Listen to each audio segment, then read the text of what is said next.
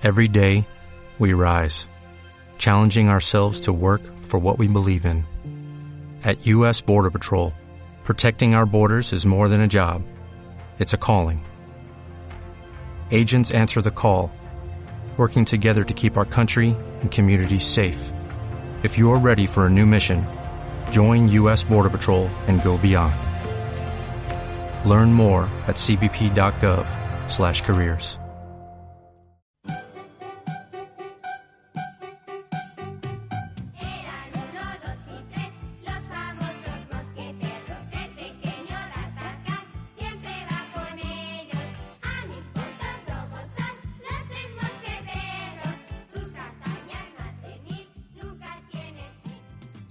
y bienvenidos al podcast con más espadachines por pista de audio.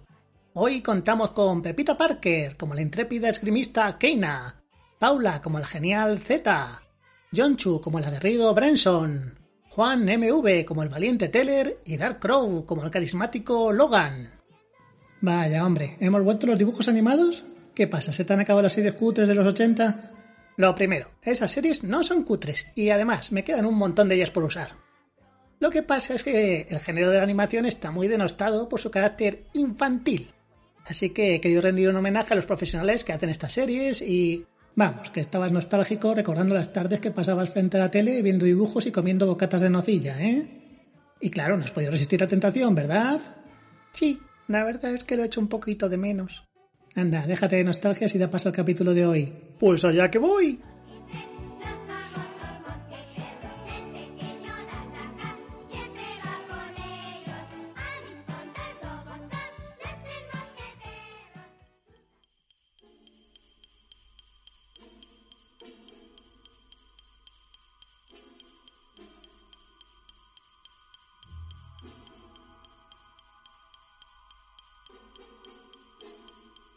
Ronin avanzaba renqueante por los pasillos del Nexu.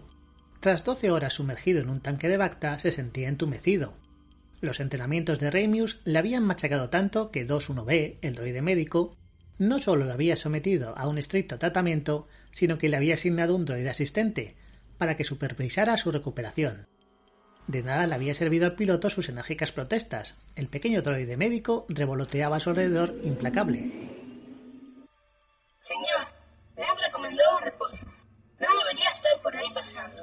Mira, a Z no sé qué. A, Z, I, 8, 7, 3, 6, 1, 2, 0. Demasiado largo. A partir de ahora te llamaré Z. Como desee, señor. Aunque no entiendo la afición de los seres orgánicos para abreviar mi nombre. Sí es muy fácil de recordar. Lo que tú digas. La cuestión Z es que me he pasado un día entero encerrado en un tubo. Lo que sea, pero necesito moverme. Z siguió revoloteando alrededor de Ronin. Se trataba de un antiguo droide médico, perteneciente a las guerras clon. Era pequeño, de menos de un metro de alto, con la cabeza alargada hacia los lados en forma de martillo. Los fotorreceptores oculares eran de un color verde claro. Poseía dos delicados, aunque precisos, brazos, y en lugar de piernas contaba con dos pequeños repulsores redondos que le llevaban flotando a todas partes. Adosado a su espalda, llevaba una mochila repleta de suministros médicos. Pese a haber sido un modelo muy popular entre las tropas clon, había caído en desuso ante los nuevos droides médicos imperiales, y ya solo los utilizaban en naves anticuadas como el Nexu, en funciones de enfermería o asistentes. Ronin siguió caminando por los pasillos del Nexu y por un momento tuvo un déjà vu. La última vez que había deambulado a solas por la nave, había acabado teniendo una charla surrealista con un mono lagarto kawakiano. Aún no había logrado averiguar si aquello había sido real o no. Todo apuntaba a que había sido un delirio formado por su cerebro dañado. Sin embargo, su instinto le decía otra cosa. Un sonido lejano y familiar interrumpió sus pensamientos. ¿Qué es eso? Suena como... Combate. Ah, Cuerpo a cuerpo. ¿Espadas? Ronin avanzó rápidamente en busca del origen del sonido.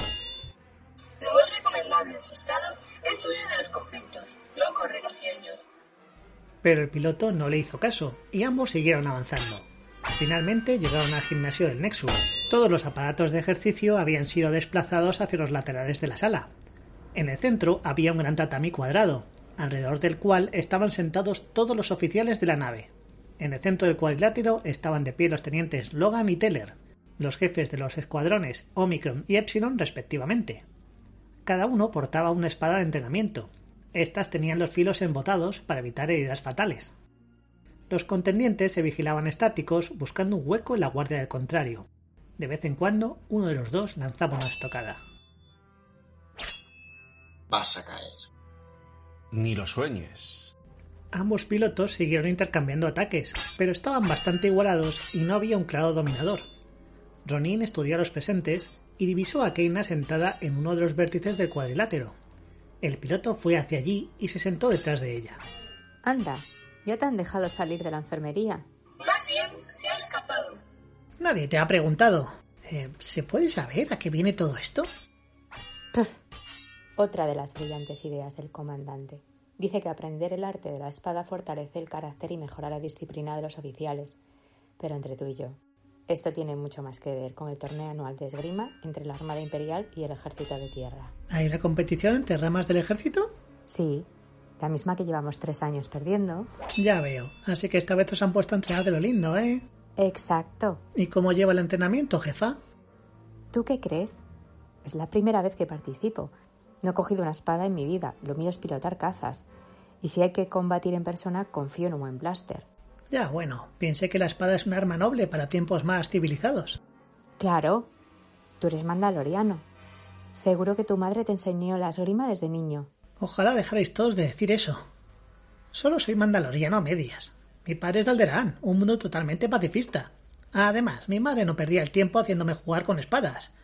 Ellas de las que te saludan con un rifle blaster y te despiden con un lanzagranadas. Creo que tu madre me caería bien. Un aplauso les interrumpió. Teller había conseguido asestar un buen golpe a su adversario. Has caído. Sabía que podía vencerte. Ya te vencí en el combate anterior. ¿Desempatamos?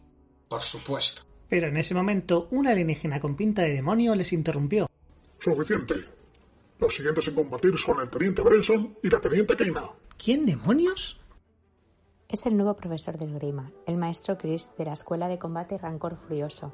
El instructor medía casi dos metros y era bastante musculoso. Su piel era roja, carecía de pelo. Dos grandes cuernos brotaban de su cabeza, ojos amarillentos con dientes largos y afilados. Parecía surgido de una pesadilla. Keina vio la expresión de miedo de Ronin. ¿Qué pasa? ¿Nunca has visto a un devaroniano? ¿Eh? Ah, sí, por, por supuesto que sí, solo que, que nunca de tan de cerca. ¿Tienes miedo? ¿Yo? No, que va. Pero, pero Z se ha asustado. Pero señor, le aseguro que... Sí, seguro. Cuando esté lista. Bran te apodo. Brenson tiene mucha más experiencia en esto que yo. Bueno, experiencia en perder, quieres decir. Has dicho que llevan tres años perdiendo frente al ejército, ¿no? No puede ser muy bueno.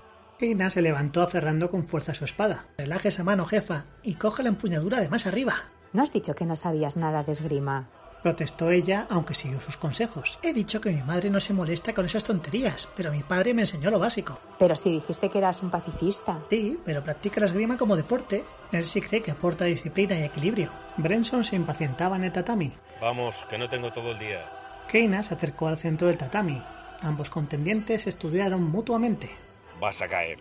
Eres tú quien va a morder el polvo.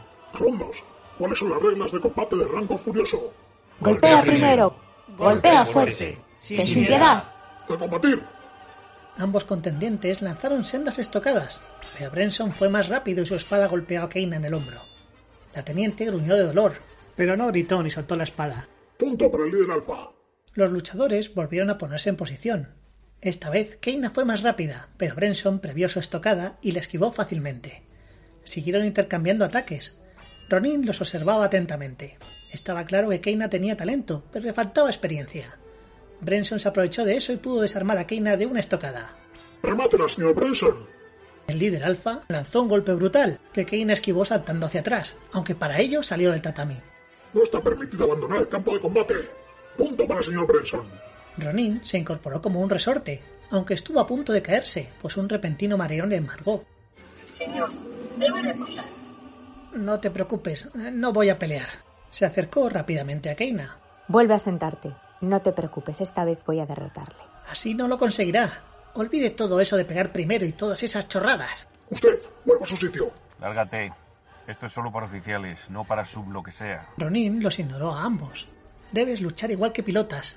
Concéntrate en el momento. Siente, no pienses. Usa tu instinto. ¿En serio? Déjate de chorradas místicas y dime algo que me sirva. Olvídese de atacar primero. Brenson baja la punta de la espada justo antes de lanzar un ataque de fondo. En ese momento deja desprotegido su flanco. Cuando vea que baja la punta, de un paso lateral a la izquierda, lanza un golpe con todas sus fuerzas a las costillas y le garantizo que caerá. El devoraniano se acercó y empujó a Ronin, el cual cayó al suelo como un fardo. Z fue volando a auxiliarle. He advertido que volviera a su sitio. Rugió Chris. ¿Y usted? Dijo volviéndose hacia Keina. ¡A combatir! Keina le lanzó una mirada de odio, pero no dijo nada y se volvió hacia Brenson. Esta vez iba a derrotarlo. Siente, no pienses. Utiliza tu instinto. El duelo se reanudó. Brenson lanzaba ataques rápidos, pero su oponente se mantuvo a la defensiva y no le dejó ningún hueco. El líder alfa decidió atacar con todo, y entonces Keina vio cómo bajaba la punta de la espada. Hizo justo lo que Ronin le había recomendado. Dio el paso lateral y lanzó el golpe al costado de Brenson, quien cayó al suelo abrazándose las costillas. El instructor de esgrima se acercó a Keina con mal disimulado enfado. Teniente, ¿a qué ha venido esa táctica defensiva y ese golpe rastrero? Esa no es la técnica de combate que se espera de un miembro de los Rancor Furiosos. Desde luego que no. Es la técnica de los pacifistas de Alderaan. Y lo cierto es que funciona. Keina se volvió hacia Ronin para ayudarle a levantarse del suelo. Arriba, vago. Te llevo de vuelta a la enfermería. El devoraniano los vio alejarse mientras murmuraba. Esto no quedará así. Desde luego que no.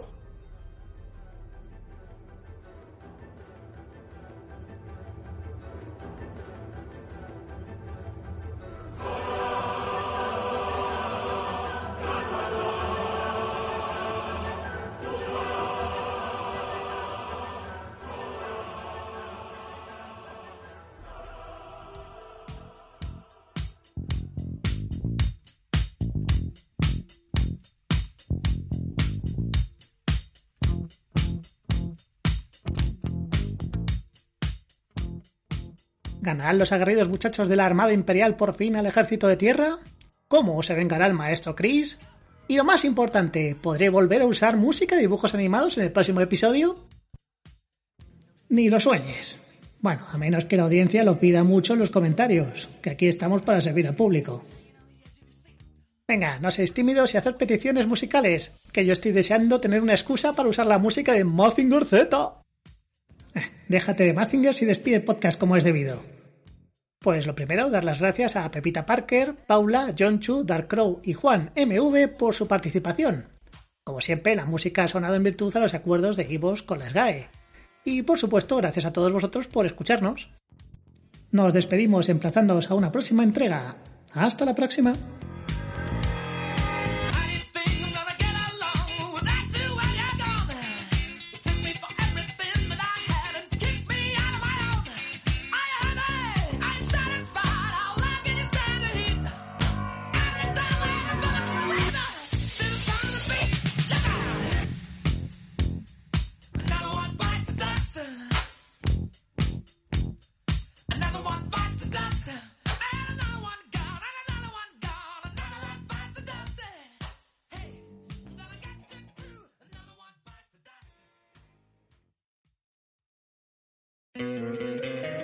Encantaría tener 100 dólares extra en tu bolsillo?